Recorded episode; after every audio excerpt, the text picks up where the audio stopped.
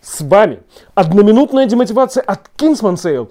Я со всей своей уверенностью прикладываю все свои силы, чтобы сделать каждый ваш день. Сегодня наша фраза от Теодора Рузвельта, который сказал «Верь, что можешь, и ты уже на полпути». Конец цитаты. Это действительно так. Если вы стремитесь пройти какую-то дорогу, стремитесь достичь какой-то цели, ваша внутренняя стопроцентная уверенность, что вы достигнете этой цели, пройдете эту дорогу, это практически половина пройденного пути. Но это не значит, что можно забить на подготовку на 50%, иметь на 50% меньше запасов. Нет! Потому что, как известно, на Бога надейся сам-то, не плашай, даже если вы знаете, что полпути уже пройдено, потому что вы точно знаете, что достигнете.